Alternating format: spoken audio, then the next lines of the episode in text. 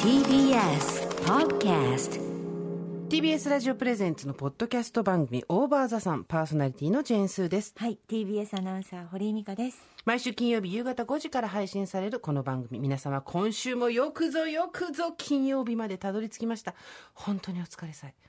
毎回およそ30分私ジェーンスーと TBS アナウンサー堀井美香さんが語らい合い皆様から届いたメールを読み太陽の向こう側をオーバー目指していくそんなトークプログラムとなっております。そして堀井さん。はい、先週の放送のところ前半にバシッとちょっとねくっつけましたけど特感で、はい、ニッポン放送さん主催のジャパンポッドキャストアワードこちらですね。3月の5日金曜日に表彰式ございましてなんと皆様のおかげでもう皆様のおかげ以外の何物でもない、はい。ベストパーソナリティ賞そしてリスナー投票部門のリスナーズチョイスこちらで第1位となりました。ありがとうございます。この2冠すべてリスナーの皆さんのおかげドブ板選挙の結果でございます。皆さん本当にありがとうございました。清き一票中年の組織票皆さんの不器用の優しさがね、集まって。でやっぱ婦人会って選挙って強いね強いですね。ねまあよく聞くじゃないやっぱ婦人会がどれだけさ、ね票でまとめられるかってあ話あのるけどさ火を吹きますね。そうそういやガガブリオリですね。すごいねやっぱねはい。ねあのーえ我々の中年フォルダが火を吹くぜじゃないけど、はい。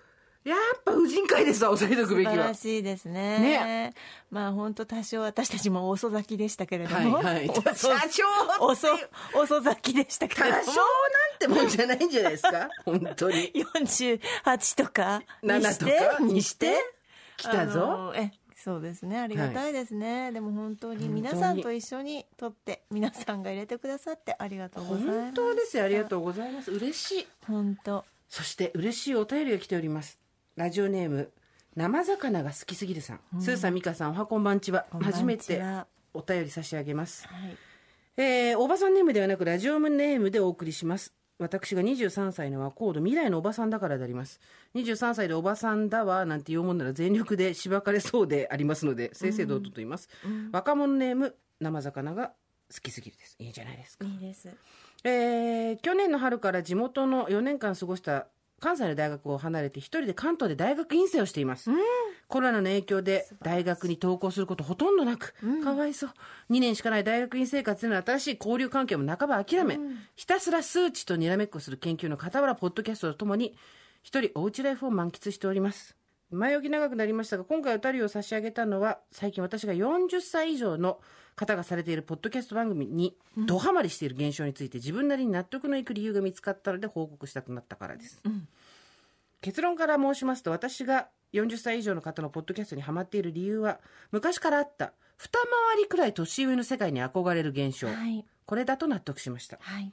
えー、セブンティーンを読んでいるのはセブンティーンではないんです。うん実際には小学生が読んでませた気分になるもの、実際17歳になるとのんのんを読んでるんです、説得力があるね、思えば名探偵コネンのランちゃん新一君過去高校生で一番憧れたのは小学生の頃だったなとも思いました、もうこれが分かんないもんおばさん。23歳になって初めて一人暮らしも始めちょっと大人気分になった私はおばさんのポッドキャストを聞くのです。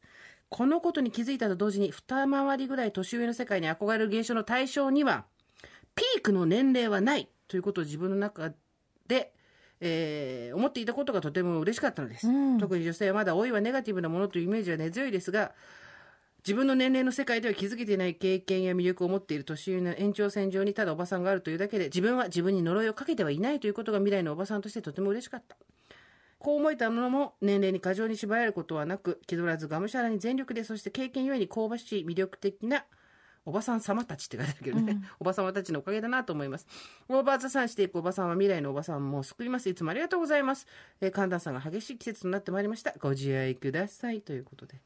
ねえおいくつですか ?23? 達観しすぎすごいよね。すごいよねでもさ、なんかさ、これ読んだ時に、あ、ミカちゃんって思ったんだよね。そうですね。あなただって23ぐらいの時も私そうだったでしょ？そうですね。一緒にいたのがやっぱ10ぐらい上だって、うん。30ぐらいの時はもう50ぐらいの人と一緒にいましたし、今70の人でしょ？今70なんでさの人なんでさです10歳ずつ上がってくの？70のね人と今浅草のスナックとか、まあ今コロナ禍ですけど、はいだってさ好きです。20の時に10上でしょ？30の時に20上で、あそうですね。やっぱ40って30上になってるよ。そうですね、だんだんこう許容範囲がこう広くなっていくっていうかですね、うん。そうですね。そうだから。とってもいい。だからあの若い頃は、うん。あなた知らないと思うんですけど、うん。やっぱ佐藤智美さんとかに憧れてたんです。知らないでしょ？金妻に出てくるね、はい。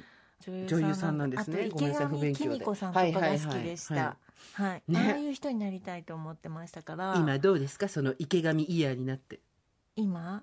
まずねあのね池上イヤーとか池上さんの佐藤智美さん、うん。金妻に出てうん。た佐藤智美さんもね、もしも願いは叶ったか？そう熱中時代に出てた池上紀美子さんも 髪がツヤッツヤしてる。はいはい髪ね。昔の女うん優さん、髪がトゥルンてかさてる。多くない？ツヤッツヤしてる。あと髪の量が多くない？多いのボワーンってあれレイヤー入ってるかもしれないんですけど、ボワーンとしてるよね。はい。あのなんなんつったらいいの？この。もう本当につるみんながオーヤンフィーーフィーだよね。そうボワーンなのもうほら今日なんか私、なんていうの？あのあばら屋みたいだから。髪が？髪があばらやって分かんないよ。適そこね。私本当に今日髪ダメなの。だからもう本当にやめて。ていうかさ髪ってさ、うん。一あなたはそうやってずるいよね。なんかその金八先生みたいな髪にしてそうそう。はい。座りなさい。バカチンヘアにしてるけど。バカチンヘアにしてるけど。バカチンヘアじゃ金八はヘアバンドしてないでしょ？カチューシャしてないでしょ？バカチンヘアってなんだよ。我々はねあなたずるいよね。なんかそのストレートだとさ、うん。特にこう変化がないじゃない。いやっていうか、まあ、堀井さんは染めてうん。アイロンで巻いてるからそう。傷むに決まってんじゃん。なんですよ、うん。ももう。潤いゼロ。っていうかさっていうかさねねあのさなんで最近中年女を狙ったようにさみんな薄毛になってってんの？わなんかさこ上の先輩ってこんなに薄毛で悩んでたっけ？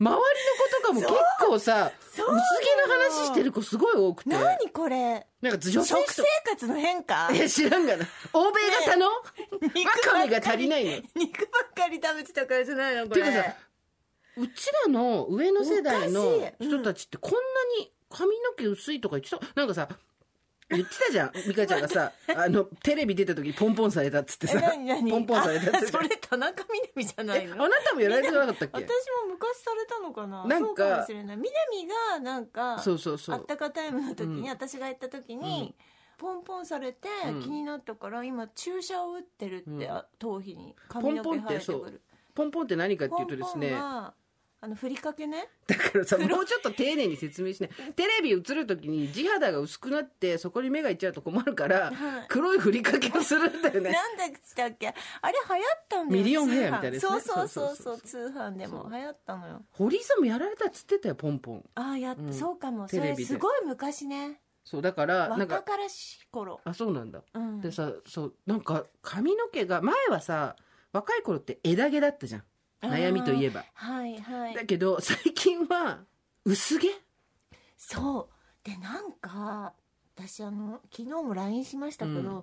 金八先生見てたんだまけど。たそうだっていうかさもうほんとさ普通にさ2000先週ね2021年にして 昨日のことのように「セックス・アン・ザ・シティ」を語る会っていうのやったよ確かにやった。でご好評いただいてありがとうございます。本当今日もたくさんメールいただいて読みました。ありがとうございます。だけどね2021年に昨日のことのように普通に今さ金八見ててさちょっと待ってまだね、うん。まだの加藤のところからでしょ？でもドキマイナスマイナス7回ぐらいだから今ちょうど試験のところなのよ、うん加藤が今、うん工場の社長にあ面接に会えてまだ、まはいはいはいまだ平和な加藤なのよなるほどねいい加藤なのそれはいいんだけど、いいって金八先生の下宿先に吉行和子さんとか、いらっしゃいますねいらっしゃるんですけど、みんななんか髪がたっぷりなわのかる何やんなんかボリュームがすごいボワンってなってんのね昔の人たちって、今だって女性誌開いたらもう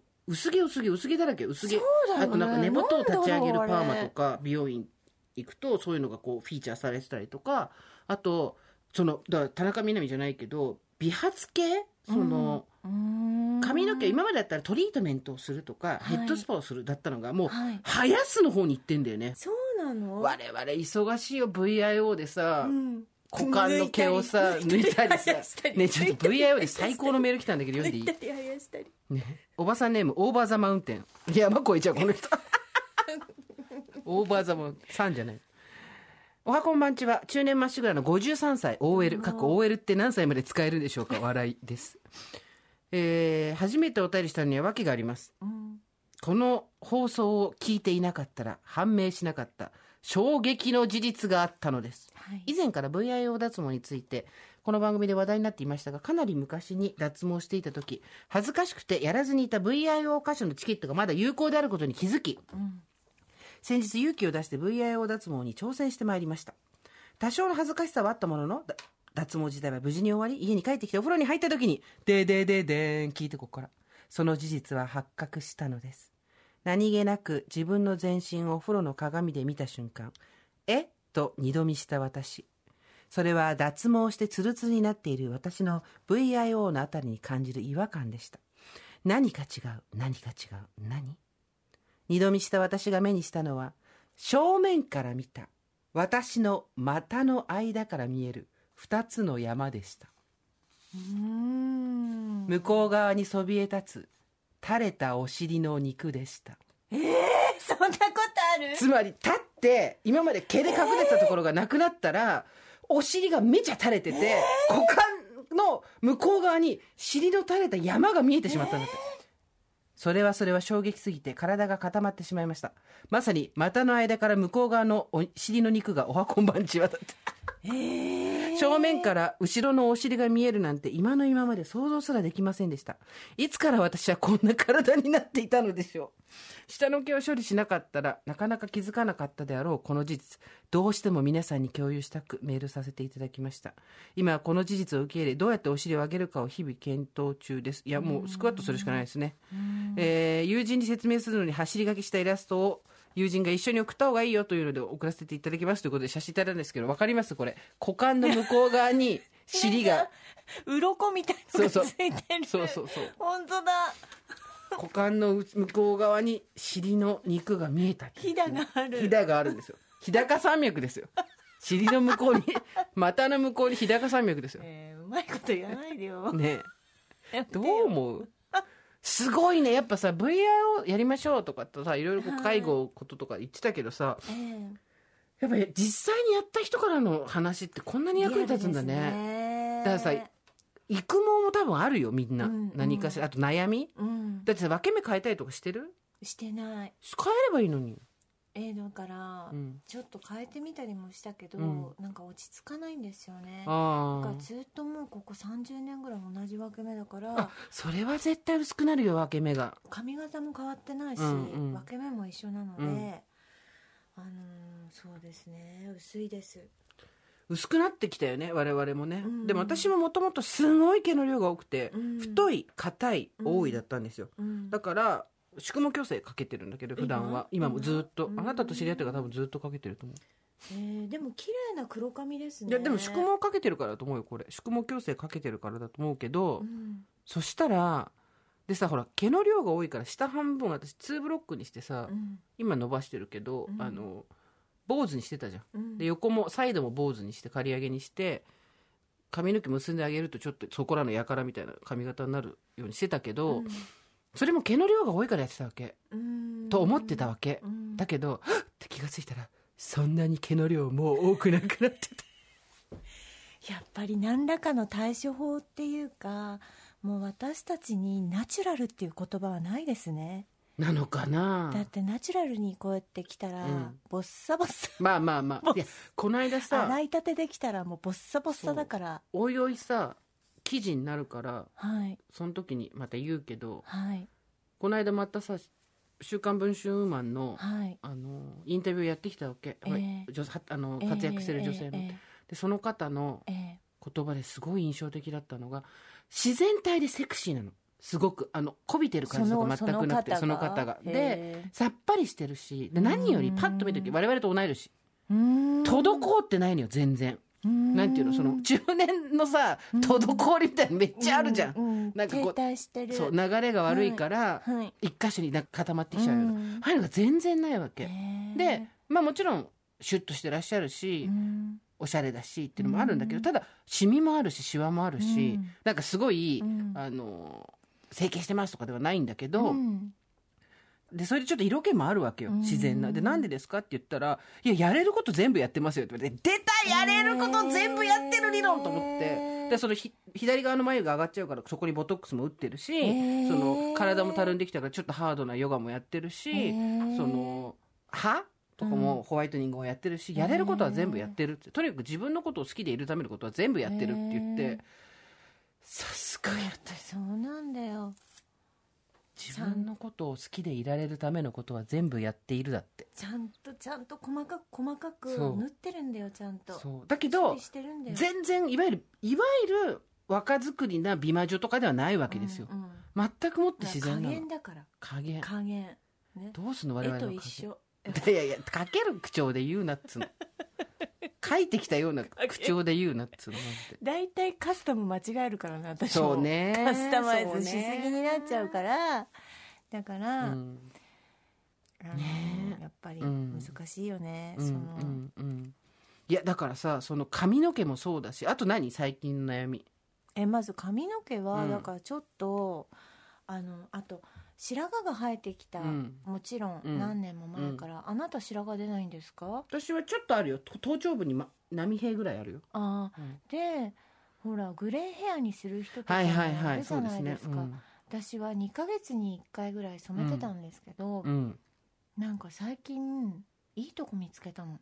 何？あのヘアカラーだけ専門にやるお店がいっぱはいはいはい。いあるの知ってます、あそことってもいいですね。あらまあどんなところが？3000円ぐらいでできちゃうの。またさまた2009夢のない話。なんかさね在京ねあのいあ。えてこの言葉ですけど在京女子やなさそこそこ稼いでる世代じゃん。それがさね、やっぱ染め艶が違う艶の具合が違うんですそれでね。3000円でできるのよ。だって。夢がないよ。私ね、うん。そこそこ高いとこも行ったよ。ああそうだろうね。一応,、うんね。高あのカラーカラーリングで、うん。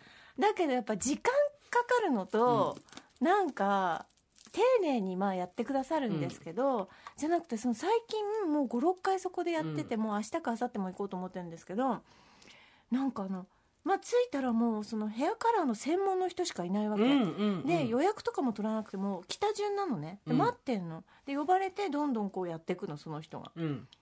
そうなんだ。そう、ん。それであの洗いまでやってくれるんだけど乾かすの自分なの。ああはいはいはいはい。でなんかすごいグッズがいっぱい置いてあって、うん。自分で好きなようにそうだよね。乾かしてうんヘッドスパサロンとかそうだよね。そうそう、ん。自分で帰っていいの。勝手に。だからすごい楽。その染めるとこだけ綺麗にやってもらって。うん。うんそれで3000円です2980円とかなの。すごくないそれ。もう本当に。ねえ。いやもうぜうん。いやみんなにやってほしいこれは。みんなにやってほしい？本当に。みんなにやってほしい？いや本当に本当に。素晴らしいなと思って。でもそのどどうなんだ？染めるのとかもさ時間もかかるじゃん確かに。でお金もかかるじゃん、はい。でその辺のさ臨界点っていうかさここまで行ったらダメ。ここまではいけるとかその線引きも難しいよね。そうだね。でまあ染めるところにそのお金をかけない分、ん。例えばトリートメントとか、はいはいはい。髪のツヤを良くするとか、うん。やっぱりそういうところにもお金を入れ入れなきゃいけないし、うん。やっぱでもお金かかるよな髪中年。髪ってさみんな言うけどやっぱり中年の髪の毛ってそう。やっぱりこう縁っていうかさ。そうなの。で髪が結構でもツヤツヤすぎたらそれはそれでちょっと肌とのバランスが悪いのよ。そう。昔野宮真紀さんが言ってて野宮さん40過ぎの時に超ロングのスーパーロングのツヤツヤの髪だったんだって、うん。でもある日突然鏡見た時にあ肌と相性が悪いそうてなって。まっすぐストレートの綺麗ななんかとかってね。違和感あるよそねう。でそれでボブにしたして少うんうしん。ドライな感じにしたらしいんだけど、我々野宮真紀さんじゃないからそのさ「あ」っていう違和感。これ分かんないじゃん、でも本当そうなんか額縁っていうかやっぱうん。家に対しての庭みたいな感じで、分かりづらいよ逆に。そう。なんかこう荒れてる感じで全体もなんか汚く見えるんですよね、うん紙一つでね、うん何があってさ今我々40後半じゃないですか。で老いはまだなんだけど、うん。老けは来てるわけよ、はい。同じ字だけどこの違い、はい。老いはまだだが老けてはいるってこの状態ですよ。いいこと言う金八先生。はい黒板黒板書いてはい。老いてはおらぬが老けてはいる。はいこれ読んでください。はいガトー何してる？本当だよ。金八先生いいこと言う。言う。もうはい老いてはいるが老けてはいない。まあ逆だ。老けてはいるが、まあ、老いてはいないが老けてはいる。状態ですよ。本当だね、で、まあ、別に老けたっていいんですよ全然。その人が居心地が良ければ。だけどやっぱりもうちょっと頑張りたいなみたいななんかさ、もうすごい私気に入らないのが 気に入らない話いきなりするけど自分の老いとか老けを受け入れることの大事さはあるし、うん。せ自分自身に対する評価軸っていうのを、うん。いわゆる世間の決めた若い女がいいっていうものにぶらされないことってのはすごく大事だし、うん。それはそれで一つの真理。だけどイコール自分が自分で好きじゃない状態になってることをも許容しなきゃいけないってことではないじゃん、うんうんうん自分が好きな状態でっていうのがもう少し違うことなんだったらそこに向かって努力をしてもいいわけじゃん。うん。できることは全部やるっていうさ、そうだね。そう。ん。うで私はガリガリに痩せたいとは思わないけど、こう筋肉のついた太でいたいわけ。太い状態、うん。太ましい状態、太マッチョでいたいわけ、うん。だからそこをキープしたいなとかさ。うん、あすごい。私はやっぱりこの髪型がずっとこうだから、うん。巻き毛のねロン毛がね。だから、まあ本当に髪自体弱い人なんですけうんどそうなんだろうねもともとね。でもなんか綺麗な艶のある髪で60とか70になってもいたいなっていうのはすごいわかる、だからもう今日とかもう本当テンション低いもんね。もう本当に雑な。ね高校生じゃないんだからさ髪一つ決まんないからさ。高校生です。よあとほらさいあのこの前行ったもう美容院の人がもう、いつも前髪にパーマかけないでってもうかけたのよ。聞いたかもう。けだからいつもここもうね恨み事やめてもう怖いから ずーっとそれ言ってる。にかけたの。かけてないでかけたってかさ気今づけよ。ねかけたでしょって言ってやろうと思って気づきなさいよ。私ねお姉さん。まあだからずっとあなたがそうやって少しでも少しでも絞りたいって思ってるように、うん。私も少しでもちょっとつるってしたいなと思ってます。うんわ、かる。そういうのあるよね。うん。ラジオネームなんちゅうか本中かさんもう年齢バレるわ。と思ったら巨泉さん。そうなんちゅうか本中か。せさみかさんこんばんは。こんばんは。49歳2人の子持ちです。19歳の頃から付き合い27歳で結婚した元夫とは3年前に離婚しました、経済的理由での離婚だったのですが周りの友達からは我慢しすぎとかもっと大切にされないとと言われましたえー夫は自分が大好きで金銭感覚がバカ。でも優しくて職人気質なところが好きで一緒になったんですがどうも私は大切にされていなかったらしいのです。うん。これはいけない。うん。そんな幸せそうな体験を死ぬまでにしなければ一度だけでもいいから好きな人に大切にされて死ぬ間際にあああの時は大切にされたなうんと思いながら死にたいと思いマッチングサイトに登録しました。幸運にも私のことを運命の人と言ってくれる優しくていろんな好みも合うおしゃべり好きな男性と出会うこともでき半年ほどお付き合いしています。とても幸せではあるのですが優しくされると大切にされるの違いが分からずこれが大切にされるということなのかと思ったことがまだありません、いやもしかして私が気づいてないだけなのかもお二人は私大切にされているなと思ったことありますか？それはどういった時ですか？何かポイントがあれば私はそれを基準に大切にされたと認定しミッションクリアとしたいのでご意見をお聞かせいただければと思います。それでは季節の変わり目体調など崩されませんよう、ご自愛ください。バイならって書いてあるけどならバイって戻ってきちゃどうですか？金髪さんは。ういやいや。いや金八読んだからさちょっと加藤が答えてよ 優しくされると大切に大されるにされてるの。違い。うん、違いか。うーん。でもどっちの比率で言ったら大切にされてるの方が思いなんていうのししっかりしてるのかな？気持ちが入ってるってことなんですかね。どういう時に思います？大切にされてるなって、大切にされうちほらあのよーく見ないと分かんない大切 大切。大切さがよーく見ないと。いやでも透か透けて出てこないタイプの,、あの相方なんで、うんうよーく見ないと。まあでもさあこれ優しさだったっていうのが 3年ぐらいして分かるタイプの人なんで、あの暗号だからね。そうなんですよ。解読するのに時間かかるんだよね。本当にねあの よーく薄めでこう薄めでこう見て見たりとかしてると見えてくるんだけどでもなんつうの？家族のことの話をさ美香ちゃんから聞くとさ、はい、あなたが切り立っちゃった時には向こうが落ち着かせようとしたりとか、うん。子供を守ろうとしたりとか逆にこう子供をちょっと距離を取ったりとかさ、うん。家族っていう単位でのバランサーとしてはすごい気を使ってらっしゃる方よね。そうですね、うん。だから多分私に対する家族よりうも、ん。あの旦那さんは家族に対して尊重があるんだと思いますよ、うんうんそのそれを大切にしてるっていうか一人一人をちゃんと尊重してるんだと思いますよ、すごくいいこと言った。うん、大切にするってそれだ。あー尊重だ。ね。優しくするっていうのはうん。例えば、じゃあ車で迎えに行ってあげるよとか、うん。大変なことがあったんだねとかだけど、うん。尊重っていうのはうん。相手の意思をうん。相手の判断としてうん。尊ぶ。うんっていうことだよね。そうなんだと思います。例えばなんだろう本当はこうした方がいいのになと思っても、うん。今本人がそういうこと。ああしたいんだったらそれを見守る。なんかさ会社でこう嫌なことがあったりとかして、すごく旦那さんにバーとかっていう時があったりとかするじゃん、昔からそうなんですけど、そうするとそこに優しい言葉はかけてくれないわけ、はいはいはいはい。大変だねとか辛いねとかね、うん全然。うんうん。結構「えそれで?」とかいうタイプの、はいはいはい。それが？とか、うんうん。そうするとなんか私あれ？そうでもないことなのかなと思って、なんか一瞬こう気持ちが冷めて、うん。割と時間経つともうどうでもよくなってきうて、ん。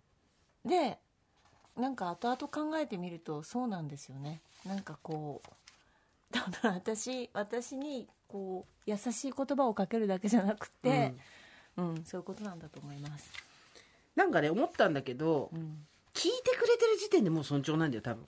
あ私はそれをすごい思う、んうんなんかそこで聞かない人いるじゃん。ああそうね、うん。そうね。とかあといきなりバーンって判断したりとか、うん。求めてないアドバイスうん。言ってきたりとか、うん。そういうのは嫌だけど、うん。聞いてとにかくまず聞いて、うんでその後はあそれで?」とかっていうのは、うんまあ尊重だよね。うんまあ、でそ優しさと大切にされるの違いはそこに尊重があるかないからね。うんんそうだねかもね。優しさはね、うん割と初級の段階でできたりするそうなもんねんですよ。なんかす気持ちがねそんなにこうそこに入ってなくてもね、相手を尊重できるようになるかってってすごい自分との戦いじゃない、そうだね。うん、うん。20代とか全然私できなかったし恋人に対しても。う、んうん。で3040ってなっていくに従って、うん。やっぱり自分が大切にされるっていう感覚をやっぱ親からもされてたんだなとか、うん。友達からもされてたんだなとか、後からわかるじゃんそれこそ。うん。で相手の判断っていうのを信用しようとか、うん。ここは向こうを待とうとか。うんいう、まあ、その加減が難しいんだけどねズブズブになってそれに甘えてきちゃう人もいるから、うんうんうんそこは信頼関係うん。お互いのなんだけど難しいよね尊重っていうのは本当に相手をうん。するのは、そうだね。そこができてなんぼっていうとこあんのかもね、うん。いやーなんかさ今推しが疲れてんですよ久しぶり。とね私の推し活話をしますけど。いろいろいやてかちょっとあのね玉手箱開けちゃったかなっていうあの竜宮城から帰ってきて。でなんかね色あせてきたね。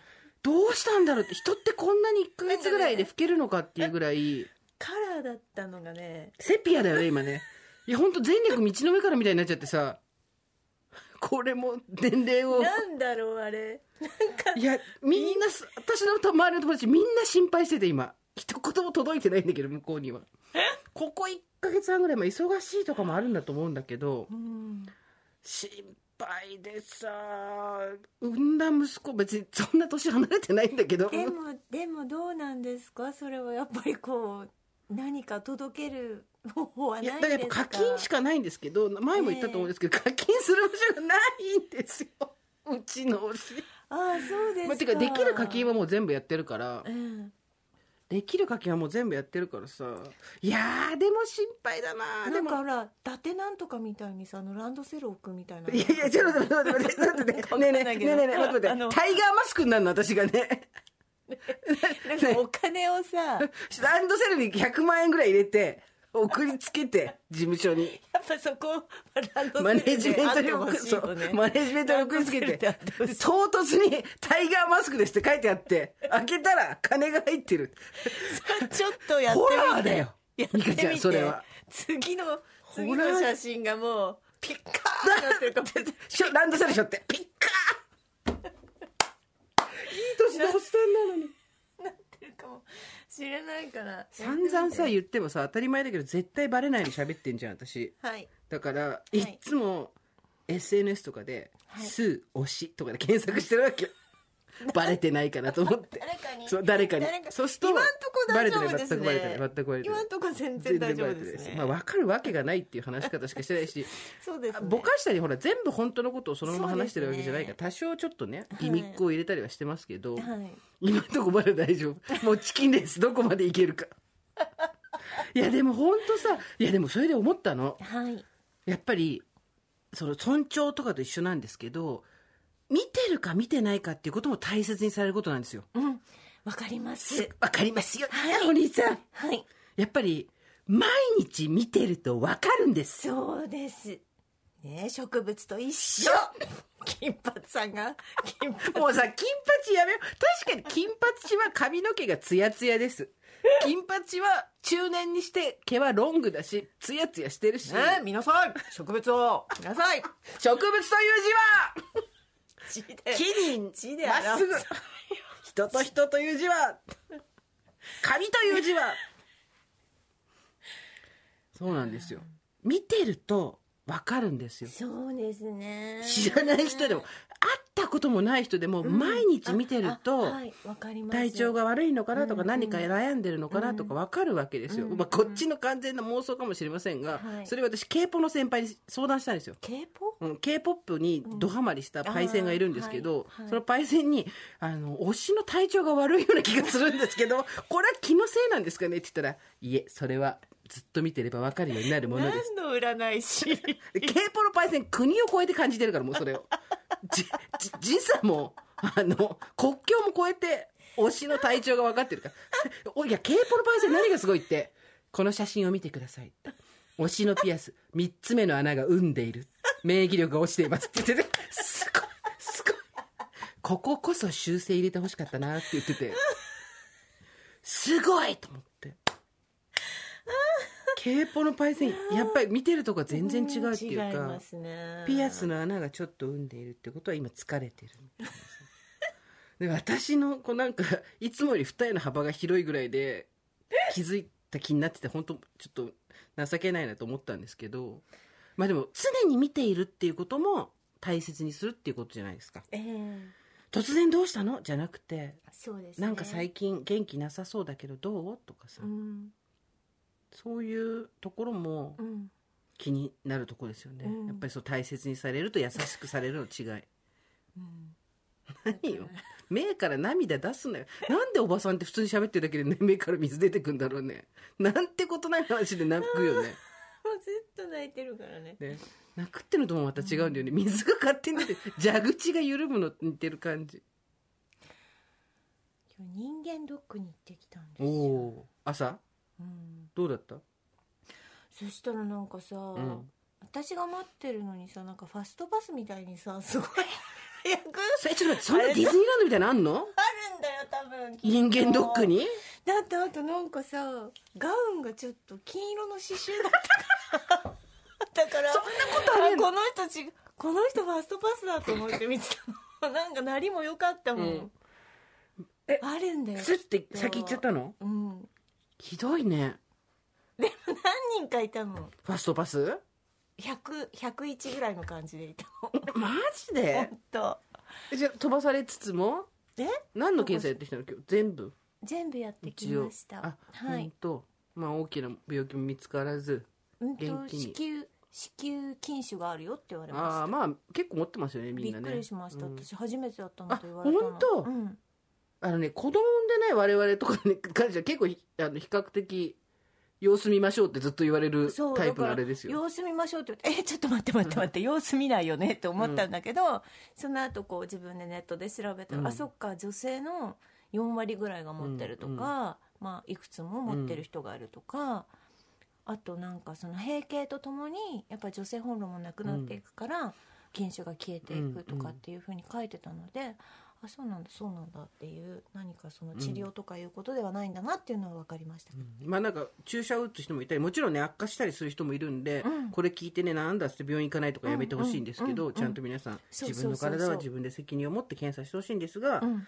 そうか。うん。子供そうなんですよ。産んでないチームはうん結構禁酒持ち、まあ、それと直接関係があるかどうかわかんないけど、うんうんうん私の周りではうん。少なくはないですね。でもやっぱりそうですね。なんかその生理の辛さとか、まあそういうのをちょっと関係あったのかなってうん。心当たりはあるので、うん。やっぱなんかそうですね。そういうのを感じてる人は本当に婦人科に行ったりとかそういう年よ、ね大切だなと思いました、更年期障害カルコーカルコーって番組でもさ、うん。軽い更年期障害のことをカルコーってうん。言ってますけど、うん。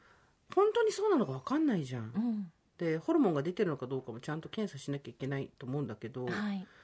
面倒くさかったりちょっと怖かったりとかで、はい。やっぱり後回しになりますよね。私も全然やってないし、あなた行ってるの？人間ドック人間あの私おっぱい挟んだのとうん。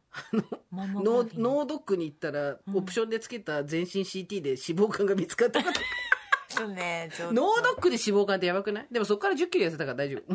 5キロぐらい戻ったけど。ねあなんかアミューズメント施設みたいになってるね。脳ドックで脂肪肝すごくない？風が吹いておケアが儲かるみたいな話だよ。すごいね。これ脂肪肝ですねって半笑いされた。け どいやでもだからまあちょっと定期的にするのって大事ですね。そう。もうね。私もその時に言われてさすがにそれはやばいと思ってボディポジティブ、うん。あの太ってようが痩せてようがその人が幸せだったら一番だけど、うん。40過ぎたらボディポジティブに殺されると思って、だだからそこからは少しずつ節制して、まあ、結局1 0キロぐらい痩せたじゃん、そこからまあちょっと戻ってはきてるけど多分そこの部分はなくなった。もうだから自分の体が動きやすいようにっていう、うん。今それでもまだ普通の人に比べたら同じ身長の人に比べたらかなり重いけどまあでも個性というかうん。私らしさの範囲でうん。生活が辛くないんだったらいいかなと思ってるんだけど、うん。そこよ。話戻るけどさ髪の毛もそうだけど自分で納得のいく点っていうのをさ、うん。こう見つけるのがさはい。結構難しいって再いうか。現ないからね。そうそうなのそうなの、本当にね。そうなの。だって、自分はどんどんさ老けてはいくわけじゃん、年をうん経るごとに、まあ、自然現象として、だここでいいやと思って、はいここってさベンチマークじゃないけどこうさ杭を打ったのにうん。1年後になるとそれが、あれちょっと待ってあそこからずれてますよみたいなさ。何なんだろうねこれね。なんだろうね。自分でやっぱりそれ止める気持ちもなくなってっちゃうだろうしね、ただ、ただやっぱりまあ国際女性でもありましたけど、はい。女性と男性関係なく公平に平等に権利を有する社会になってほしい。もちろんそうです。その通りだと思うしそこに異論はないんですけどでも同時に人間として女としてなくて人間として評価してくれっていう気持ちと同時に自分の辞任が女性であるってことを思ってる人が女性であることを楽しみたいみたいな気持ちもさ、あるわけじゃん。そのあなたの髪の毛伸ばして、うん。そのうん巻いていたいとかさ、うん。でその楽しみたいみたいな気持ちが年を経るごとに持ってること自体がちょっとこうは恥ずかしいとかさ、うんはしたないみたいになってくるけど、うん。そこに蓋はしない方がいいなとはね、うんうん。思いましたね、うん。あのメール青森県のナッツメグミールさん45歳。えー、いろんなことを諦めています。どうにかなるんじゃなくてどうにかしていきます。負けません。でもとは言ってもたまに可愛いとか褒められたいわけです、うん。独身です、うん。愛犬には可愛いね。を連発していますが自分は言われない、うん。それで仲の良い男性に嘘でもいいから可愛いと言ってくれないかとお願いしたら絶対言ってくれない。うん。宗教的な理由ですか？親の遺言ですか？金銭が発生しないとダメなんですか？もうこうなったら料金が発生してもいい。可愛いって言ってくれる。自動販売機が欲しいです。天才来ました。もう人に負荷かけたくないからね。自販機。可愛いの自販機欲しいわ。夜中にさ 夜中にさちょっと辛くなってさ、はい目が覚めちゃった。トイレ行って寝れなくなっちゃった、うん。げ家のさ、うん。あのマンションの前にある自販機さ、真っ暗の中でさ、そ自販機だけ明かりがついてるわけ、ポーっと、その水曜サイレンがファーって言ってさ500円ぐらいかな1回。ガチャンかわいい。かわいい。かわいい。かわいい。今日かわいいね。自販機の前でニヤニヤニヤニヤニヤニヤニヤ。でもそういうのあるんじゃないですか。あんのかな人に言われるじゃん、多分。ホストだったりとか、そういう。あーサービス系の AI 的な何かでもなくいやもう自販機でいいんじゃない自販機自販機天才だと思うよ本当にうんそんなことをもう年度末の月始め疲れていますね。どうぞご自愛くださいってことなんですけど。いや自販機は私天才だと思う、うん。だって誰にもあ、うん。この人可愛いって言われたいんだとか思われたくないじゃん。だって周り周りでその自販機がさうん。可愛い自いやだから販機って分かって昔の昔のエロ本自販機みたいに。そうでしょ。あのなんかあのカーテンみたいなの入っていくんでしょ。そうそうそうそうで出てくる時にさでなんかあのキラキラしててあのミラーミラー効果で何が書いて入ってるか分かんない。田舎の田んぼに行かないとないやつじゃん。そうそう明るい家族計画の隣に置いてあるやつ。だけどそれでもいいから可愛いの自販機欲しいわ。そういや可愛いで根本的解決にはなりません。可愛いは、うん。女カリスメですよ、うん。マッチ売りの少女のマッチ1本よりうん。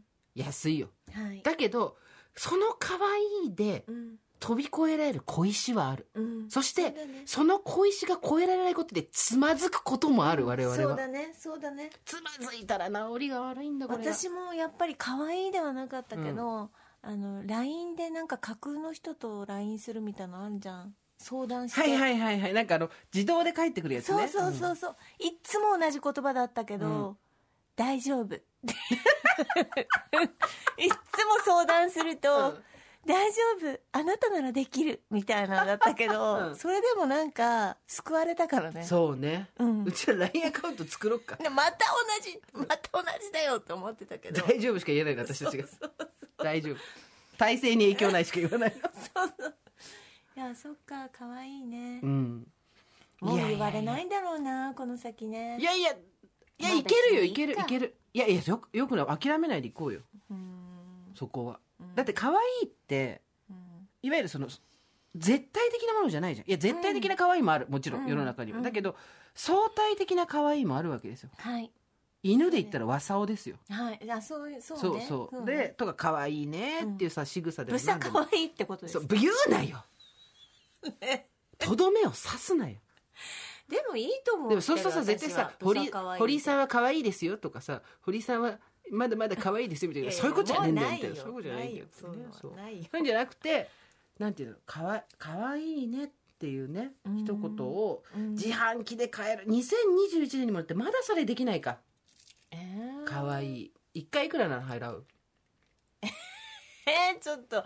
あそう。私200円だったら連打しちゃうから 自制心がなくなるから500 500円かな。500円だったらちょっとやっぱ月に1回ぐらいやさあのなんていうの？えー難しい。私あんまり可愛いって言われたくないそれは言われて育ってきたからでしょ？違うよ。違ねうよ、じゃあなんて言われたい？そんなことない。なんて言われたい？えー、今日休んでいいよ。だからそれ休めよ普通に。有給使えよ。疲れてんだよ今ね日今日疲ぐっれたりマンデーだよね本当にね。今日会社本当来なくていいよって言われた、うん、だからそれた疲れた中間管理職だよ普通に。この女性としてみたいな感じ。で髪増えたね。髪切ったに続く。髪増えた。髪増えた。髪増えた。堀さんにメール来てます。はい。えーラジオネーム丸窓さん。いつもスマホをポケットに入れ家事を時に吹き出しながらこなし拝聴させていただいてます。40歳パート主婦です。さて前の放送で美香さんが語られた型にはまることの心地よさに激しく共感し初メールいたしましたそして何よりそれを堂々と公言し実践して生きておられる姿が私の何よりの励み肯定になった次第です。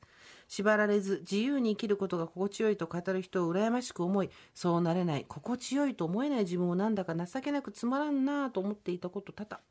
しかし数秘術という生年月日から自分を知ると占いみたいな本で、自分の数秘をしカバラだねこれね、マドンナもハマったという、マドンナデミムーアもハマったというカバラ、え安全安心安定安牌それを好む自分こそ紛れもない自分なんだと判明。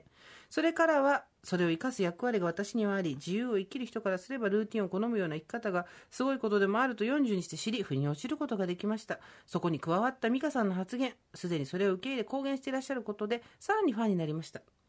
えールールマニュアルくださいな全力でそれに合わせますと笑顔で公言する私を堂々と生き抜きます。お仕事お忙しいお二人かと思います。どうぞご自愛ください。ということで。ありがとうございます。型の話もね結構この番組ではしてるよね今日初めてもしかして聞いたっていう人もいるかもしれないですけど、はい。堀さんは型があった方が楽。そうですね。型に合わせて生きていく。そうそうそうそう。自分で考えるのが不得意なので。型破りっていうのに対して価値を感じないっていうことだよね。うん。その決められたものをやるのが好きあなたは違いますもんね。私できないんだもん。うん。辛くなっちゃうの。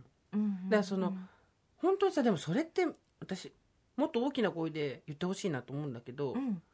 自由に活発にそして役割に縛られないっていうのが今トレンドではあるじゃん、うん。でそれはそれですごく意味のあることだし、うん。必要な発言ではあるんだけど、うん。いやいや自分がそこに沿ってやっていくっていうのが楽しいんですけど何かっていう人の発言ってあんまないんだよね、だかうんらやっぱ堀井さんがそこを言うことでこうやって救われる人も出てくるんじゃないですか、私ね世の中でね一番尊敬してる人がいて、うんまあ一番っていうか、まあ そこいいわそこいいわそんなそんなにそこ正確じゃなくていいわ。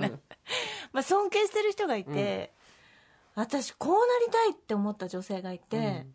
それは近所の増田さんなの 知ら私本どん当にな人？どんな所の増田さんなの、近所の増田さんどんな人？朝いっつも玄関入ってんの、はいはいはい。ね、うん。今見ないでしょうね。昔はさ、昔だけどね。その玄関の周りとか入ってる主婦の人とかいたじゃないですか、い。まあ、いわゆる主婦の方なんです、専業主婦で、で私のちっちゃい子供たちをベビーシッターっていうかその見てくれた方なんです、うんご近所で、うん私面倒見るわよって言っありがて、たいね増田さん。そうなんです、であの本当に音楽が好きで、うん。読書が好きで、うん。いつ行ってもお家きれいみたいな、はいはいはい。人なんだけど、うその主婦っていうまあ主婦っていうとか母っていうものに対してアレルギー持ったり、まあ、生きづらいなっていう人は本当多分世の中にたくさんいるんだと思うんだけど、その主婦であることをすごい楽しんでて、うん。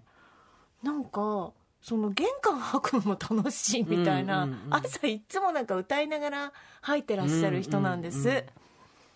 なんか別に毎日さ私たちみたいにさ、うん。久米さんに会うとかさ竹中さんに会うとかさ、うん。そんなこともない人なわけじゃん、うんうん。でもなんか毎日私が行くとさ「ほんま？なんとかさ」みたいな感じで、うんなんか今日会ったことを楽しく話してくれるの、うん。とっても好きで、うん私この人になりたいってずっと思ってたから、うんうんなんかそう枠の中で生きてなおかつ幸せにできるってうん。才能だと思ってるんです、そうだよね。はい。なんかまあ我々も若い頃はさ、うん。それこそ「あなたのその生き方どうなの?」みたいなことを他者に対して思うそんな時ってまああったといえばあったわけです、うん。私なんかは。うん。それでいいのかしら？みたいうな、ん。だけど人の人生をつまんないとか楽しいとかジャッジすることほどやっぱり失礼なこともないし、うんうん。でさっきの尊重の話とかもそうだけどさそれで楽しいそれで幸せっていうそれでじゃなくてそれがだね。うん。それが楽しいそれでが幸せっていうのは人それぞれ違うわけだから、まあ、うん。例えば同じさ返す刀で私がさ子供がいなくてかわいそうとかさ、うん。言われたら結構ギャッてなるじゃん、ううんわうわうわうわってさ、そこだよね。そのここから先うまくやっていけるかどうかっていう、うん。でどのリスクを背負うかじゃん。リスクゼロの人生ってないわけじゃない。で、まあ、その専業主婦の人に対してそのよく言われることとしては、まあ、例えば自分の経済的な活動っていうのがうん。自分でしてないから、うん。何か稼ぎ手の方にあった場合には、うん。なかなかそこからの再就職が難しかったりとかなんとかんとかってあるわけじゃない。でまあそれがリスクだって言われててそれは確かにあるとは思うんだけどまあじゃあ逆はどうなのっていう話になった時に女が稼ぎ手であって男性が専業主婦夫の主婦だったら、まあ、ひっくり返しただけでリスクは同じなわけじゃない？だしじゃあ共働きだったら共働きで今度はいろんなものを外注するっていうことに対しての、まあ外注すること自体は全く悪くないんだけど、うん。そこに対する不安だったりとかトラブルだったりとか処理しなきゃいけないことが増えたりとかね逆にそれこそ毎日忙しくて疲れてるとかさ、うん。あるわけじゃないですか、うん。まあ、だからどこのリスクを取るかまあちょっとプロの人には怒られそうだけどどこのリスクを取るかっていうのはまあその人次第だけど、まあ、それこそそういう時にさご助会じゃないけど、うん。頼れる友達とかいるといいよね、そうだね。うん、うんでまあ、そこうやって言うと今度友達いないで楽しい人がさ、うん。後ろめたい気持ちになっちゃうわけよ。うん。でもそれいいんだってどのリスクを取るかだから別にそうどれが正解って話はしてないんですよね、うん。本当に。なんかしんみりしちゃったね。え？あなたなんかこう最近こうこれあったらいいなみたいなのないんですか？いやあのねこれがあったらいいな系で言うと、うん。人権的には100%無理なんですけど、うんあのですね。うん。よくほら結婚式にさ、うん。親戚が少ない人が結婚式にさ レンタル親戚。そうレンタル親戚いるじゃんあと 泣き屋みたいなのいるじゃん。お葬式の時に。はい。レンタル泣いてる親戚みたいな、見でえ見えっぱり。そうそうそうそうそう。であれは成人だからうん。許されることなんですけど、うん。私は役者役者だよみんな。子役が欲しいんですよ。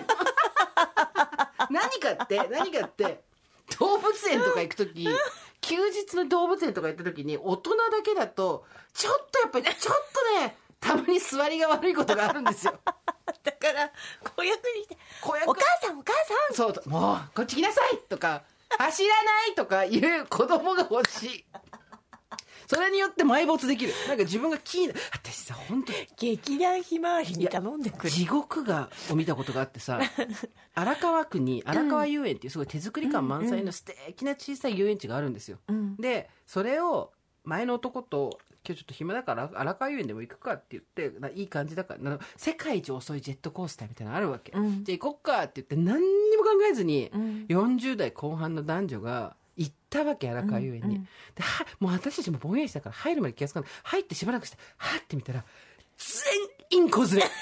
我々以外全部子連れ。で私たちも何も考えずに汽車ポッポとかあれとか乗っちゃったんだけどもう私たちが親が子供を連れてる以外で大人が乗ってる人いないの。そのポップはいけないその気づいた時の、はーってこのゾッとした。もう今思い出すだけで、首の後ろの首筋のとこがゾーって鳥肌が立つ。だからなんかあれだあらたっちゃんどこ行っちゃったのかしらって言えばよかったここでね、ここで、ね、私は私、ね、うんここで私は私、あの、そんなことは気にしないわっていう人もいるよ。うん多分、海外雑誌の日本版とかでそういう人が表紙だよ。だけど、気にするって。まだね。気にする。って、ね世界一遅い、たね、乗りながら、はい。うわ、楽しいんだか辛いんだか分かんねえと思いながら、いや、そのね、当時の男と、荒川遊園で楽しんだらすごい楽しいわけ。二、はい人ではい、ちっちゃい観覧車乗ったりとか。うん。楽しいんだけどさ、うん。これ入り口で子供貸してくんないかなと思ってさ。もう今あまりのことでこうマイクの前から後ろから動きすぎましたけど、そう言葉だけで言うとちょっとあれですけども子供あの借り中身をなっていうやってね。ください。だそのやっぱりそんなまこのポッドキャストのリスナーの皆さんだったらリテラシーが高いと思うんではい。わかると思うんですけど、やっぱりお子さんがいた方がいいところ、うん。でそれでさ座りがいいっていうことですよね。でさそれでその話を前友達にしてたらはい。男友達が「あ分かる」って何かと思ったら男友達は男友達で繁華街を歩く時に男だけで歩いてるとキャッチがすごいんだって。なるほど。でそれこそもうちょっと強引にうん。連れて行かれそうになったりとか、囲われたりとかして、うん。結構負荷が強いらしいんですよ。だけどそれが彼女だろうが女友達だろうが女の人と歩いてたらキャッチに捕まんないんだって。はいはいはいはい。らそのなんていうの？まさかのわしらがボディーガード。うんうん女であることが隣で歩いてると男の人にとってボディーガードになる瞬間っていうのがあってあとなんかその職質とか、うん。あとその不審者に思われて我々もさ本当にうん。あのあの若い頃とかさ、はい。後ろに男の人が歩いたりしたらこ小走りになったりとかいうことはいあるわけじゃないですか、だけどそれが男女で歩いてたらまあこれなかなかその思い込みだったりとか自分をこう防衛しようとするあまりに小走りになったりするっていうこともあると思うんですけど男の人は男の人でうわー小走りになられたっていうんでちょっと傷ついたりすることもあるらしくでそういう時にやっぱ女の人と歩いてるとそういうことはないから、うんうん。まさかの我々ですよ。我々がホイットニー・ヒューストンでケビン・コスナーどこだと思ってたら我々がケビン・コスナーだったんですよ。ね。エンダーですよ。今いた方がいい人とかいるもんね。そうね。そこにいてくれるうんとね、うんうん。そうそう、うん。だからやっぱりそういうなんだろう組み合わせの妙みたいなことでうんうん解決できることって結構あるなとはちょっと思ってて、うん。まあまだまだねうん。なんつうんですかね全てがこう杓子定規にはいかない世の中じゃないですか、うんうん。正しいことばかりがこう、そうね。常にうん。適用されるわけじゃない。そうなった時に、私がケビン・コスナーになることもあれば、うんケビン・コスナー子役。ほ人んちの友達んちの子供とかおもりしようとかなと思ったぐらい荒川遊園きつかったなあれ本当今思い出すだけで本当きつかった。楽しくてきつい経験初めて。ついそれは最近のことですから、うん。お友達の子供と公園で遊んでゴム跳びやってて、うんうん。木にこうつけて、うん。で木と木にゴムつけてやってて、だその子供がいなくなってたの気がつくと、うん。で一人でゴム跳びやってた時にうん。ちょっと恥ずかしかった、一人 で一人でゴム跳びやってたの？一人でやってたね。それは足に絡めたり外したは子りみたいな。供がいるから私がやってても恥ずかしくないんだなっていう。綿あめとかさ。そうそう。夜店そうとかねね。そうじゃん。夜店もそうだね、そうだね。だ。うん。大抵のことはずうずうしくやりきれるようになりましたけどやっぱりまだまだはい。子供とセットの方がうんいいなって思う時はあってそんなさお子育てのさ辛いとこ全部すっ飛ばして美味しいとこだけ持ってこうとするんだって多分抗議のメールが殺到したらどうしようとも思うんですよ。本当にあと本当に子供が欲しいと思ってるのにそんなこと言わないでくださいって言われたら 本当すいませんとしか言いようがないんですけど。まあでもねそういう全然関係ない。なまたなんだよ。あのさ昔得意だったこと何？私水泳は得意だったよそうそうそうそう。それはすごいね。全ての運何動泳ぎなの？いや別に平私平泳げる気がしないわ今。てかさできなくなったらね。泳げない。うん。泳げない。泳げないとか泳いでないわけでしょ？だから分かんないんでしょ、クロールとか多分横にどうやって向いたらいいかもう分かんそんなないわけないだろ。やそれは分かんない本当に。あの泳げなくなったとかありますよね。多分この年になって昔できてたのにできなくなったこと。私ね昔ね飛び箱めっちゃ得意だったうっその羨ましい。パーンとめたの？私ね、私ね踏切の妙だったの、さすが。見える。もう絵が見える。カタタタ走ってきてもう踏切の一番こんもりしたとこスパーン乗ってパーンともう鉄砲玉みたいに飛んでくるのがよく見える。踏切の踏むとこがみんな違うって思ってた、お前ら違うって思ってたんだ。小学校の時から思ってた。そこが。そこじゃないんだよって思ってたの。その違うのがあたせその違う踏み切らずがあたせ踏み切らず。踏み切らずが踏ま切らじゃないよ。踏み切らずがあたせどこで踏んでいいか分かんない。タッタッタッタッタッタッタッタドンドンストンポンボヨーンってあの中で上でボヨヨーン。だから飛び箱は得意だったから、うん。馬跳びばっかりしてた。友達と馬跳びばっかり背中乗ってね。あんた水泳でしょ？水泳。水泳何泳ぎが得意？平泳ぎ。平ずーっと泳いでいられた。ずーっ泳ぎなんでなんで？とやっぱ浮力を使うとね私は強いのよ。で宇宙とか強いと思うよ私多分。スイミングスクールとか行って言ってた言ってた要は要はスイミングスクール。要はって何？巣鴨にあるんだよ。要はスイミングスクールっていうの糸満じゃないの。違うよ。言ってた。ねえ。できなくなったシリーズでさ話戻るけどさ髪型何ができない？もう。え？髪型。あ髪型ね。髪型ね。ショートは？ショート無理だな。私ショートとかベベリー何？ベリーショートとか無理だな。うん。でもそれって昔から無理でしょ？したことないでしょ？うん、無理かもしれない。今この年になったらちょっと無理は、え私、うん、え髪型。おかっぱは？やっぱちょっと縦ロールが難しいかも。てか縦ロールしいやてんじゃん。違う違うだだから全然違うよ。縦ロールじゃん、あなた。何年見続けてんの？私8年だよ。毎日見てるよ。気にかけてるよ。尊重してるよ縦なんか一回もないから。た立ってるよ。横だから。いやた斜めだから。いやないや縦意外とが違うから。たいや意外と立ってる時あるよ。縦はないから。ね縦は私の辞書にないから、ねで縦ロールはないって言うけ縦どさ、はないよ。縦それはなんか縦にしようと思って横になっちゃってるのかと思ってた。違うんだ。必ず45で入れるから。いや45度で。縦え縦ロールは何？してた時期はあったの？ないですよ縦なんて。でそれだったら単純に昔昔からできないことじゃん。今だからできない。水泳と同じようなこと言ってんの。今今だからできない。なんですか？ポニーテールは？あポニーテール全然だって家でしてるもん。あ家事するときかわいい。ガシャンはい500円ちょうだい。500円500円高いよ。ガシャン。500かわいい。家でポニーテールしてんの？すごいね。なんで自お団子とかお団子とかポニーテールとか普通に、あそれはだから おかしいよ。おかしいよ。それはだからおかしい。はい何でしょう？聞きます。だって私別にそれ、誰に見せるわけでもないし、誰に褒めてもらおうとも思ってないし、うん。ただ髪を上げるために上に置いてるだけだから、お団子はまだいけるわ。ポニーテールも。ポニーテール？嘘嘘嘘。馬の尻嘘嘘。尾ポニーのテール？嘘でしょ。無理無理無理無理。全然するよ。振り向かない。でしょ。えポニーテール結構さなんていうのヤングの象徴じゃないけど、まあ、私のこれ固定概念なのかもしれないですけどポニーテール。えなんならスーパー行きますよ。ポニーテールで、うん、えだってそのくるんってやってるかやってないかの違いだけじゃん。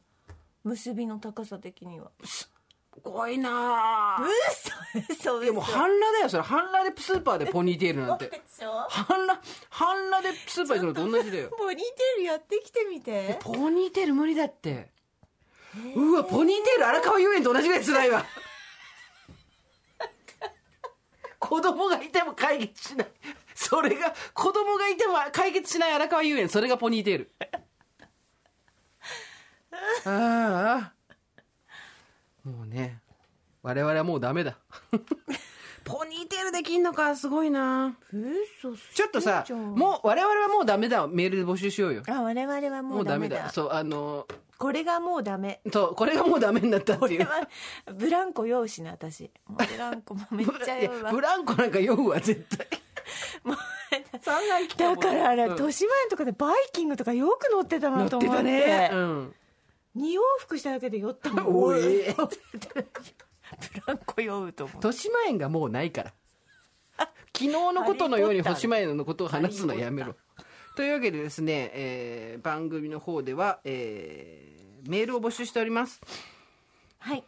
オーバーアットマーク tbs.co.jp オーバーアットマーク tbs.co.jp です。アルファベットは小文字で OVER です。おばさん掲示板もぜひご活用ください。えーそんなものは存在しないです。おおばさん掲示板としてとしてあはい。ご活用くださいということで、はい。えー次週のメールテーマは我々はもうダメだです。あのいろんな壁を越えていきたい。うん。すべての固定概念を外していきたい、そして役割で固定されたフレームを外していきたいとか、私はその役割の中で十二分に輝きたいとかいろいろあります。ん。すべ、ての価値観を肯定しますががだが同時に 我々はもうダメだ。私たち。やっぱダメだよ、もう。っていうこと。でそうそうこれはもうできんわっていう。堀さんは水泳。私はポニーテール。溺れるし。おぼいやポニーテールの方が溺れるし。社会に溺れるわ。はあた48でポニーテールできんのかすごいな。ええしてるじゃん。してない。なんなんポニーテールのオフショルダーで。最悪。最悪のババア。さあというわけで、えーここまでは。最悪だ。最悪ねえ、してる人いたら困るからやめて、そういう。そうだよ。いやいや他の人はいい自よ由でしょ、ポニーテール。だ。自由だよ。だからそういうとこだけなんで革新派なの？ねえ。ね私そういうとこ保守だから意外と。もう本当に。というわけで、はい。えーまた金曜日の夕方5時大場さんでお会いしましょう。ここまでのお相手は？TBS アナウンサー堀美香と。ジェーンスーでした。オーバー。TBS Podcast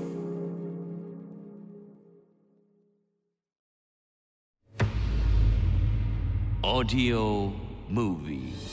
これは大人しか聞けない禁断のピンクフィクション。神のもとで出会った男と女のモイスチャーなラブストーリー。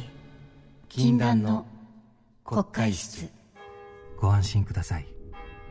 ここでのことは誰にも漏れることはありません。カーテンで仕切られた二人きりの空間。誰にも話せなかったことを語るうちいつしかその時間は彼女にとってかけがえのない時間へと変わっていく。絡んでしまった糸を解いていきましょう。この作品は成人向けの内容です。一人でこっそりイヤホンやヘッドホンで聞いてください。詳しくは「オーディオムービー」で検索。